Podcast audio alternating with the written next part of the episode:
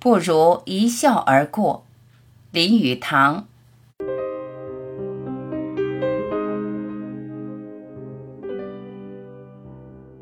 人生有时颇感寂寞，或遇到危难之境，人之心灵却能发出妙用，一笑置之，于是又轻松下来。这是好的，也可以看出人之度量。古代名人常有这样的度量，所以成其伟大。古希腊大哲人苏格拉底娶了山地柏，他是有名的悍妇，常做河东狮吼。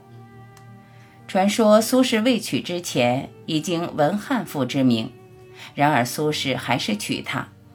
他有解嘲方法，说娶老婆有如御马，御马没有什么科学，娶个悍妇于修身养性的功夫大有帮助。有一天家里吵闹不休，苏轼忍无可忍，只好出门。正到门口，他太太由屋顶倒一盆水下来。正正淋在他的头上，苏轼说：“我早晓得雷霆之后必有甘霖，真亏得这位哲学家雍容自若的态度。”林肯的老婆也是有名的，很泼辣，喜欢破口骂人。有一天，一个送报的小孩子，十二三岁，不识到送报太迟，或有什么过失，遭到林肯太太百般恶骂。力不绝口。小孩向报馆老板哭诉，说他不该骂人过甚，以后他不肯到那家送报了。这是一个小城，于是老板向林肯提起这件小事。林肯说：“算了吧，我能忍他十多年。这小孩偶然挨骂一两顿算什么？”这是林肯的解嘲。中国有句老话叫做“塞翁失马，焉知非福”。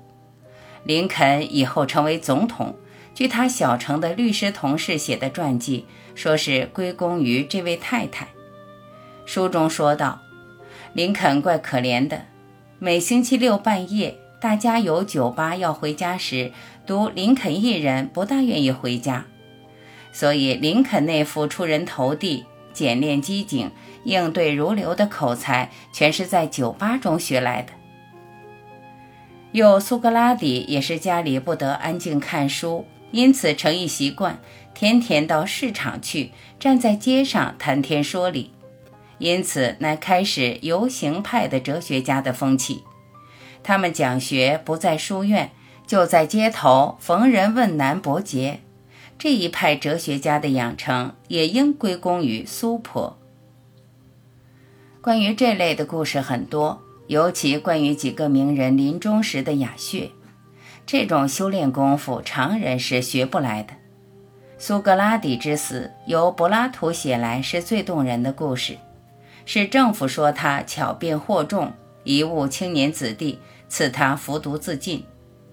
那夜他慷慨服毒，门人忍痛陪着，苏轼却从容阐发真理。最后他的名言是。想起来，我欠某人一只雄鸡未还，叫他门人送去，不可忘记。这是他断气以前最后的一句话。金圣叹判死刑，狱中发出的信也是这一派。花生米与豆腐干同嚼，大有火腿滋味。